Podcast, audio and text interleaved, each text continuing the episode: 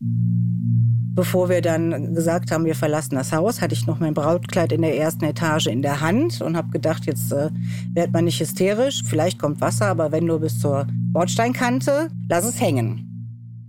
Und dann habe ich es hängen gelassen und dann war es weg. Niki und Dennis aus dem Ahrtal sind jetzt Niki und Dennis aus der Eifel. Sie gehören zu den ersten Klimamigranten Deutschlands. Und damit willkommen im Schmetterlingseffekt, dem Deutschlandfunk-Podcast über unsere Gegenwart. Hier geht's um die Krisen in der Welt und um diese Zeit gerade, die so vieles in unserem Leben in Frage stellt, was wir eigentlich immer für selbstverständlich gehalten haben. Wie zum Beispiel, dass die Klimakrise viele Kilometer und viele Jahre weit weg ist.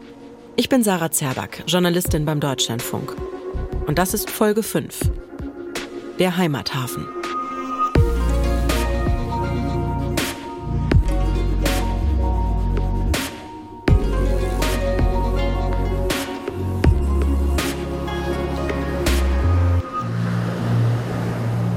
Neun Inselstaaten im Südpazifik. Sie alle verbindet die Sorge um ihre Lebensgrundlage. Wenn wir nichts gegen den Anstieg des Meeresspiegels tun, dann gehen wir unter. Eines Tages werden wir alle untergehen.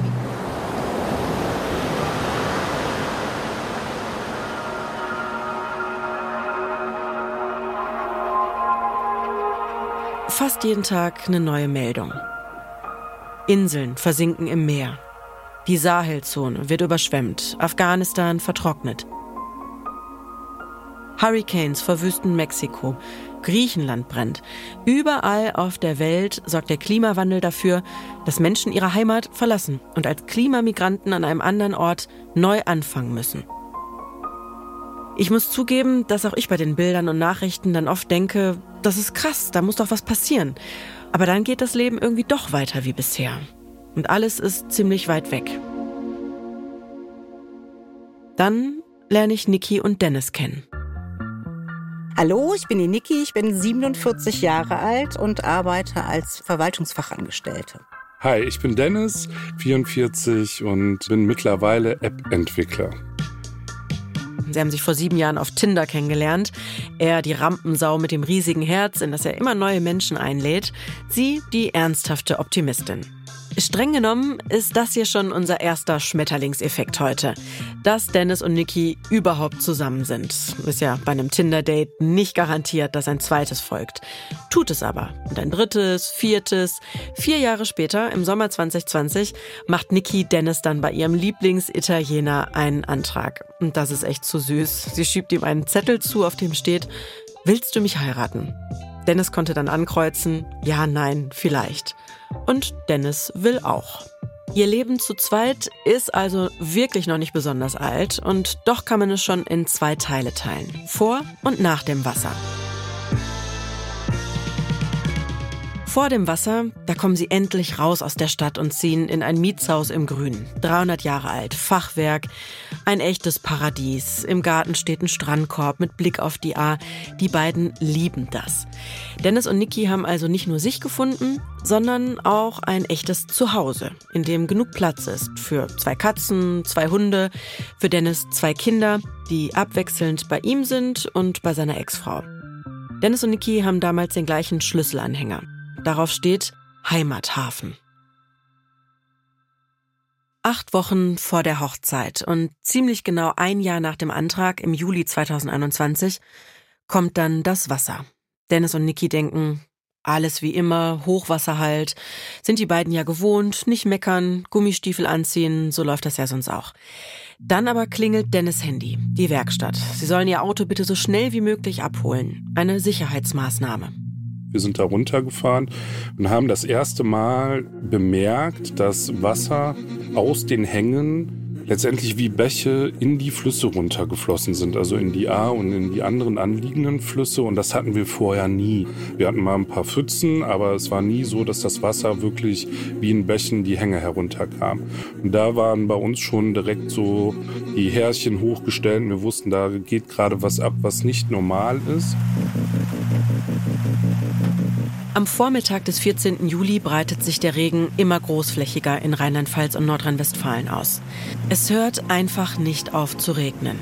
In den nächsten 24 Stunden werden mehr als 100 Liter Regen pro Quadratmeter fallen.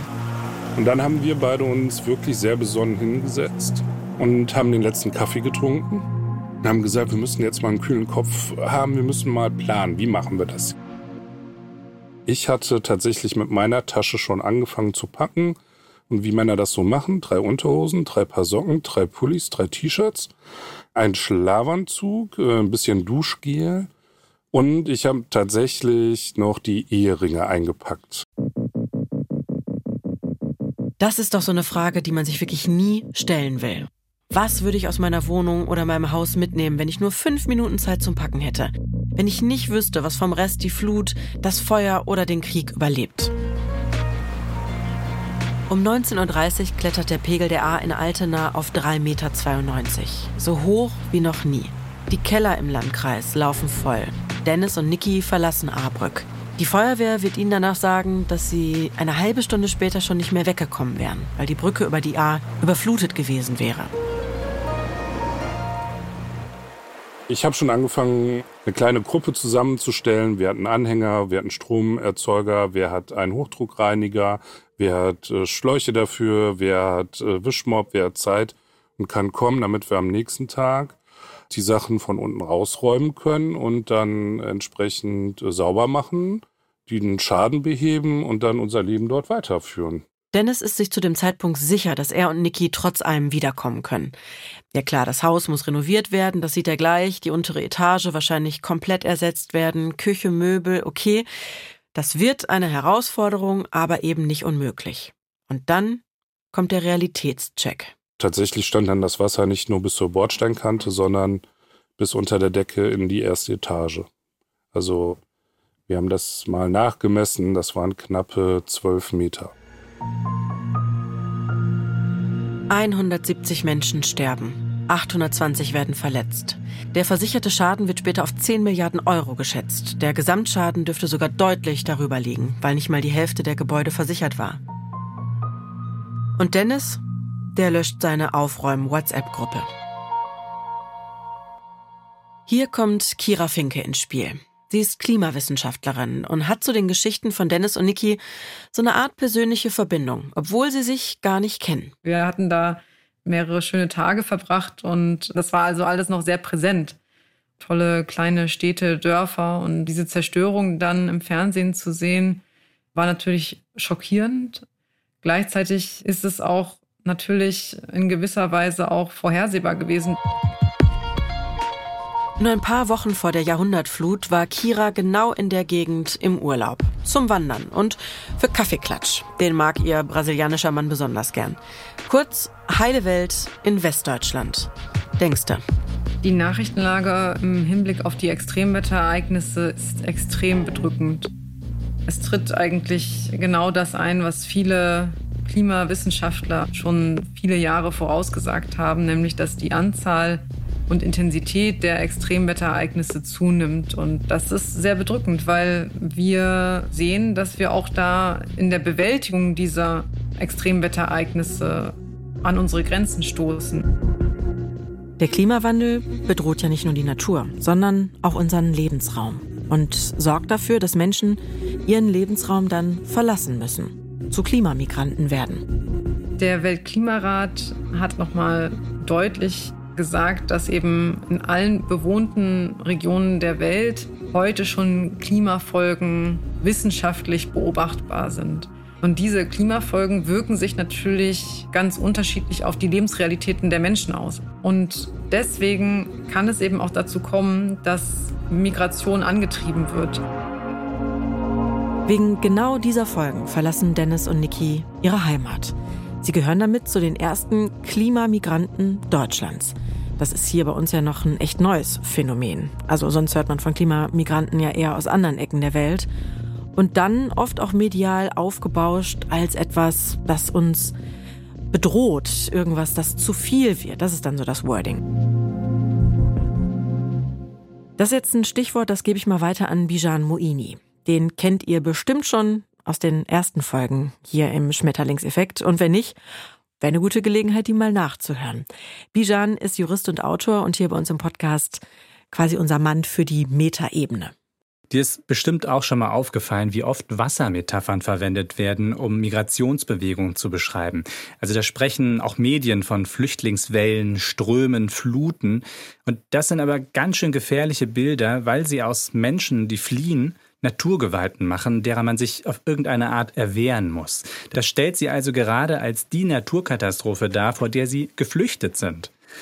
Aber Menschen sind keine Katastrophe. Sie haben Wünsche und Träume und Ängste und vor allem ein Recht darauf, dass ihre Würde als Menschen anerkannt wird. Und zur ganzen Wahrheit gehört aber auch, dass die meisten, die vor der Klimakrise flüchten, es gar nicht in den Norden schaffen. Sie sind oft von Landwirtschaft abhängig und haben gar nicht die finanziellen Mittel oder körperlichen Kräfte, um ans andere Ende der Welt zu ziehen. Sie müssen bleiben, sich anpassen und mit ihrem Schicksal irgendwie ihren Frieden schließen. Menschen wie Satyendra.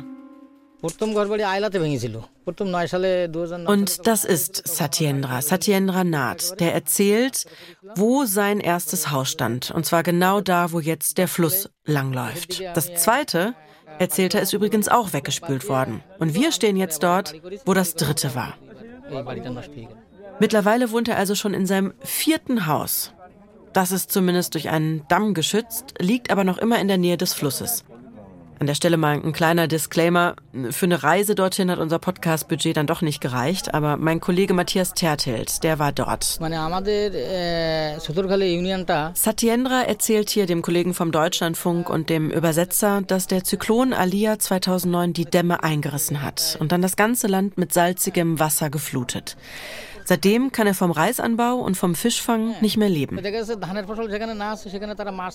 Zwischendurch zählt er minutenlang auf, wer im Dorf alles noch betroffen ist. Das scheint ihm wirklich wichtig zu sein, dass es nicht nur um ihn persönlich geht. Die meisten hier, das wird klar, sind jedenfalls längst weg. Jeder Vierte ist nach Indien ausgewandert und viele andere Männer sind wegen der Arbeit weggegangen und haben ihre Familien hier gelassen. So erzählt das Satyendra. Fünf Brüder hat er. Und nur er ist noch da.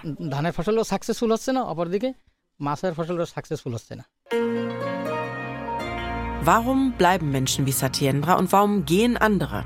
Das ist eine Frage, die Kira schon echt lange umtreibt. Dass sie das inzwischen hauptberuflich macht und als die deutsche Expertin für Klimamigration gilt, das hat etwas mit einem heißen Abend in Indien zu tun. Dort war sie eigentlich, um zur Korruption zu forschen. Und dann hat sich aber zufällig in der WG ein Gespräch ergeben. Eine Mitbewohnerin in Neu-Delhi hatte eben diesen Kontakt zu Wanderarbeitern und das sind eben Menschen, die unter meist sehr schwierigen Bedingungen bestimmte Bauprojekte oder andere Kurzzeitarbeiten übernehmen. Die Frage hat uns eben angetrieben, warum verlassen sie diese etwas ruhigere Atmosphäre, die zwar auch mit einer großen Armut verbunden ist, für eine ähnlich große Armut in den Städten. Und da spielen eben Umweltfaktoren auch eine Rolle. Was mir sofort klar war an dem Abend, als ich mit der Frau gesprochen hatte, dass ich unbedingt zu diesem Thema promovieren möchte.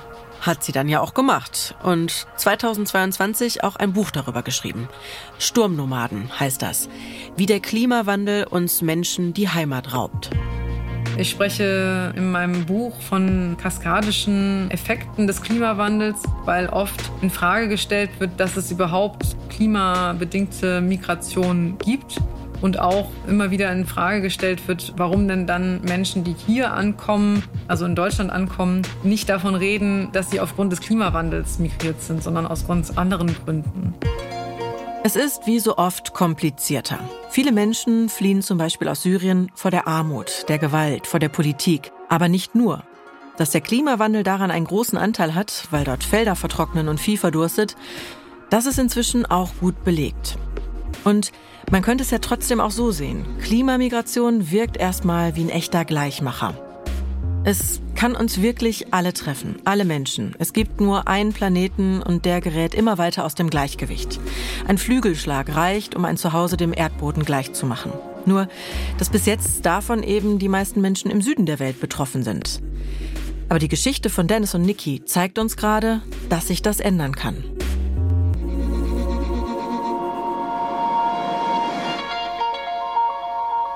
Zurück zu Dennis und Nikki. Ihr Heimathafen ist jetzt ein Katastrophengebiet, in dem Politik und Behörden versagt haben. In welchem Maß, das ist übrigens bis heute noch nicht vollständig aufgeklärt. Klar ist, dass ihr Haus die 12 Meter Wasser nicht überstanden hat. Nachher auf den Bildern wirst du sehen, das ist unser Garten, das ist der große Baum, das Gebäude und das Gebäude dahinter äh, sind weggeschwemmt worden. In dem ersten Baum sind leider Mutter und Tochter verstorben und dahinter eine fünfköpfige Familie, also Vater, Mutter und drei Kinder.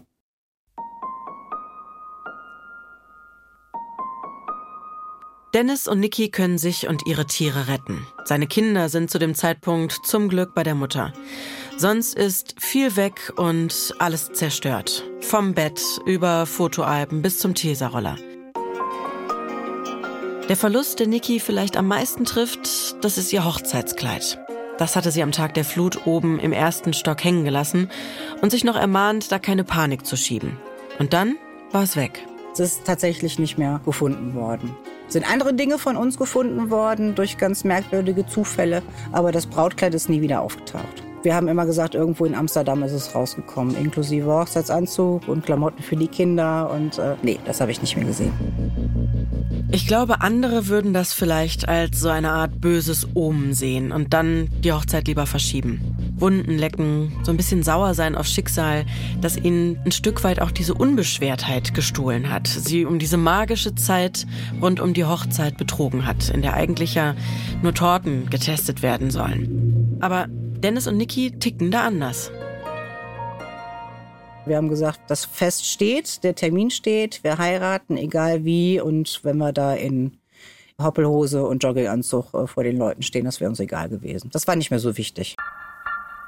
Aber durch glückliche Zufälle und ganz, ganz liebe Menschen sind wir ja dann doch noch mal in Windeseile neu eingekleidet worden innerhalb von acht Wochen und konnten dann doch noch als äh, schickes Brautpaar vom Standesbeamten stehen. Am 17. September 2021 heiraten sie.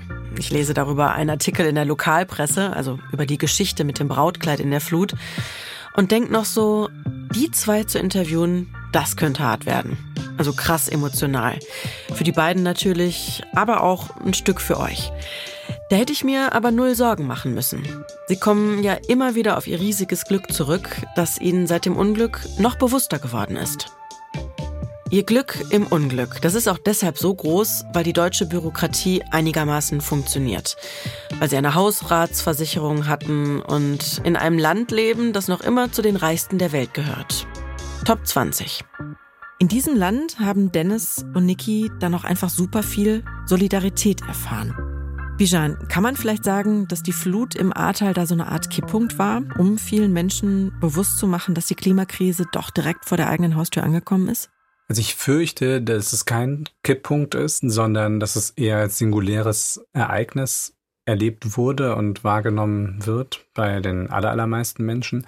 ForscherInnen können natürlich diese Kausalität begründen und haben die wahrscheinlich auch vorhergesehen, ein Stück weit, dass die Erwärmung der Erde genau zu solchen Ereignissen führen wird. Und viele Medien schreiben das auch denjenigen, die das unmittelbar erlebt haben, weil es Verwandte von ihnen sind, Freundinnen von ihnen sind oder die diese Menschen aufnehmen, für die ist das vielleicht etwas anderes, aber für die allermeisten Menschen ist das wahrscheinlich zu weit weg.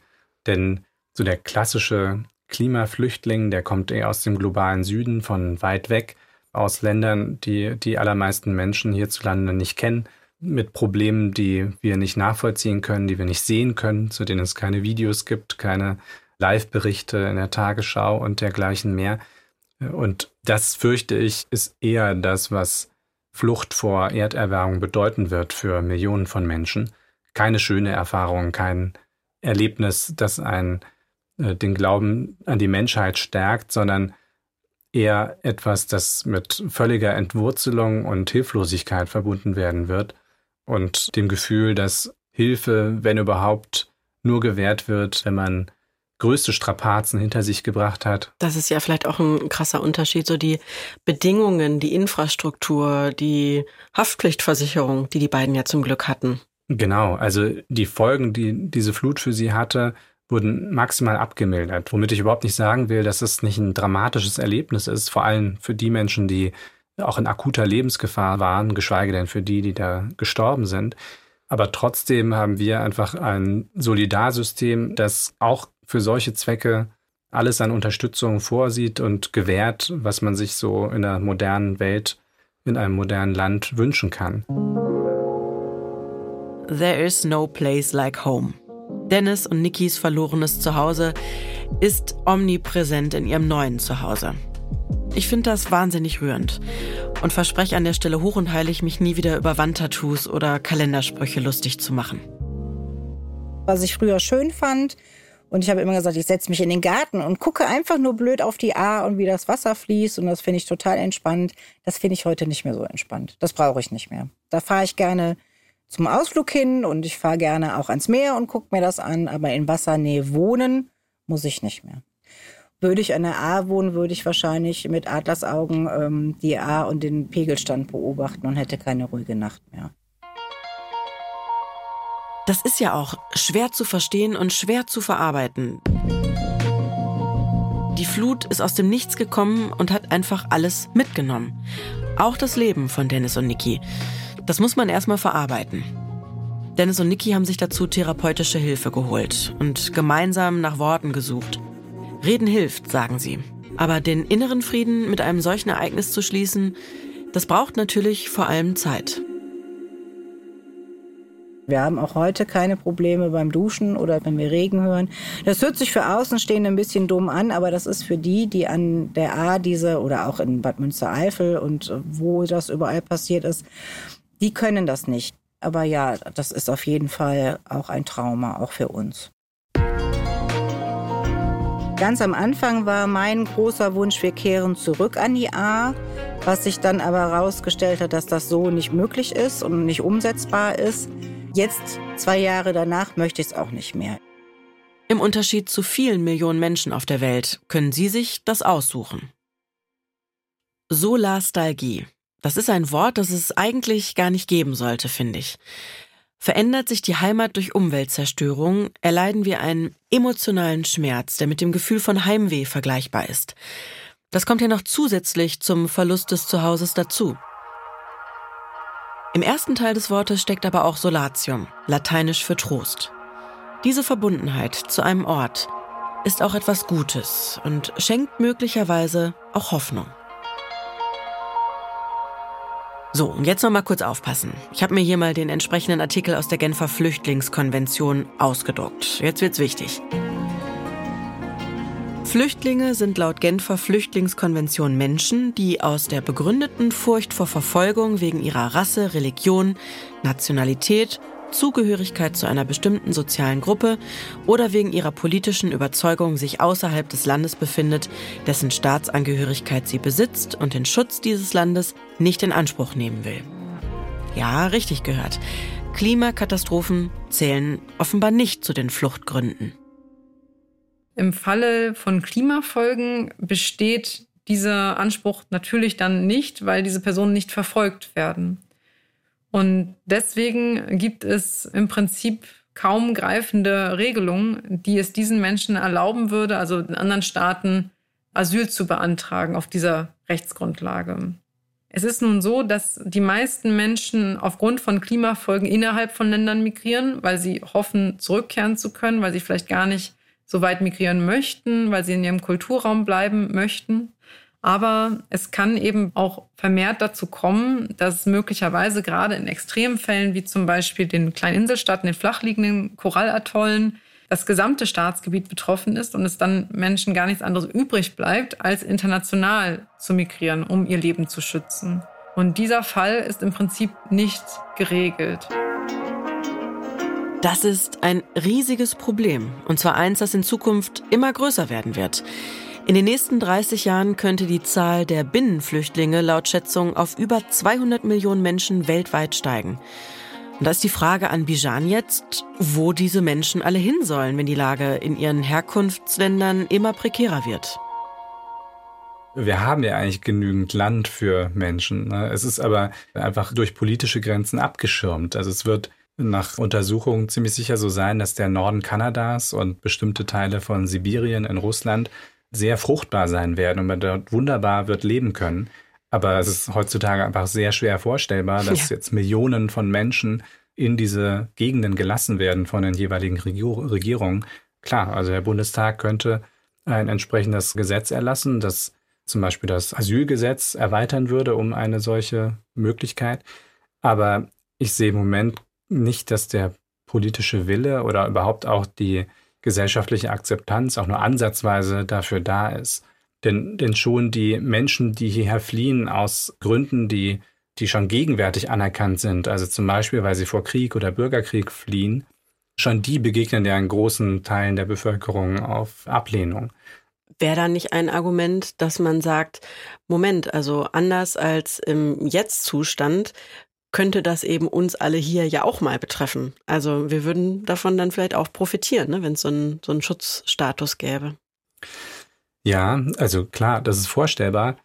Aber das ist natürlich eine noch weitere Kausalkette und liegt noch weiter in der Zukunft oder ist für Menschen, glaube ich, emotional auch noch viel weniger greifbar, das zu akzeptieren.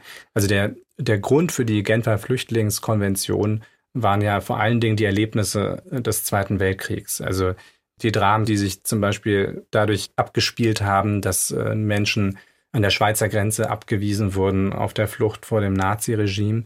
Und da hat man einfach gesehen, wir, wir brauchen einen Schutzstatus für politisch verfolgte Menschen. Also es müsste erst richtig schlimm werden für richtig viele Menschen, bis dann es diesen Punkt gibt, an dem sowas Und vor allen ist. Dingen müsste es richtig schlimm werden, auch für Menschen hier, bevor man das akzeptiert. Also ich fürchte, es müssten noch einige Fluten im Ahrtal geben, in verschiedenen Regionen, bis Menschen begreifen, okay, das kann mich wirklich treffen. Und wenn ich in einer solchen Situation bin, dann möchte ich das Recht haben, woanders neu anzufangen. Ich frage mich wirklich, ob das so ist. Müssen wir Katastrophen erst immer selbst am eigenen Leib erfahren, damit wir sie begreifen? Und heißt das dann, Dennis würde automatisch mehr Verständnis aufbringen für Satyendra aus Bangladesch? Vielleicht ist das tatsächlich so. Solange sich Menschen zuallererst mal als Individuen begreifen und nicht als Teil der Menschheit, wird es für viele wahrscheinlich schwierig sein zu verstehen, dass wir alle miteinander verbunden sind. Also zumindest schon mal, was den Klimawandel betrifft.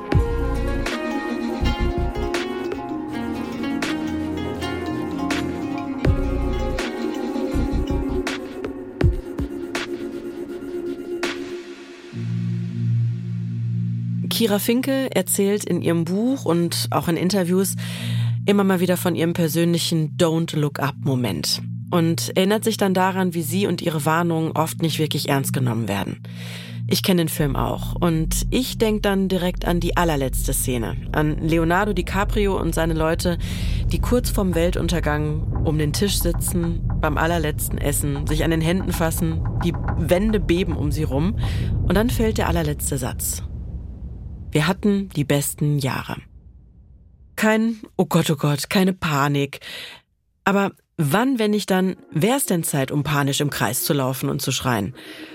Wenn uns also noch nicht mal das aus der Routine reißt, was können wir dann überhaupt tun, um die Katastrophe noch zu verhindern?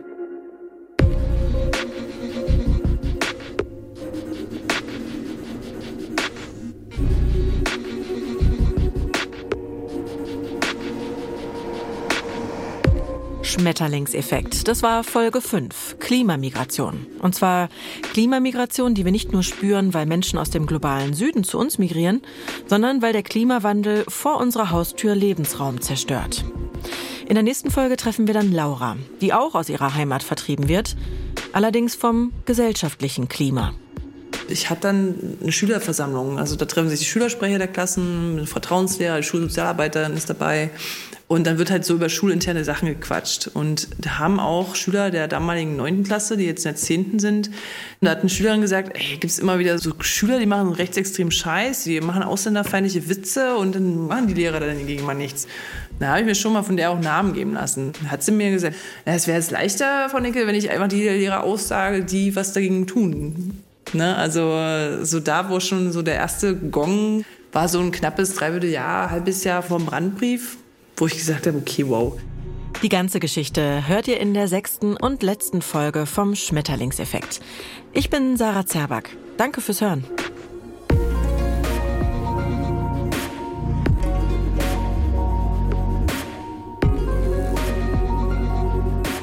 Schmetterlingseffekt, ein Deutschlandfunk-Podcast. Redaktion Jana Wuttke und ich, Sarah Zerback. Interviews und Recherche Aglaya Dahne. Caroline Schmidt hat beim Storytelling unterstützt. Konzept Käthe Bergmann, Jana Wuttke, Sarah Zerback. Produktion Kugel und Niere. Dramaturgische Beratung Elisabeth Fee. Regie und Sounddesign Hammer und Amboss. Musik Next of Din. When you work hard for your money, spend it on a good life. Wir haben Kim.com nachgejagt. Wenn ich den sehe, hau ich dem in die Fresse. Wir sind dem Pornhub-Effekt auf den Grund gegangen. Ich leg mich aufs Bett und dann geht's los. Und jetzt ist World Wide Web wieder da.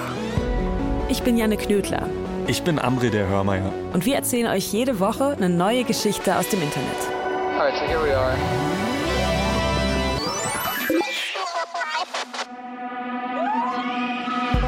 Geht um eine unwahrscheinliche Freundschaft mit einer Hackerin.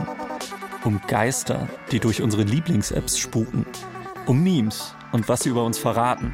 Und um die ganz großen Rätsel des Internets. Mal Wissenschaft, mal Technologie. Mal Investigativrecherche, mal Tierdoku. Aber vor allem geht es um spannende Stories. Die neue Staffel gibt's ab jetzt jeden Donnerstag in der ARD Audiothek.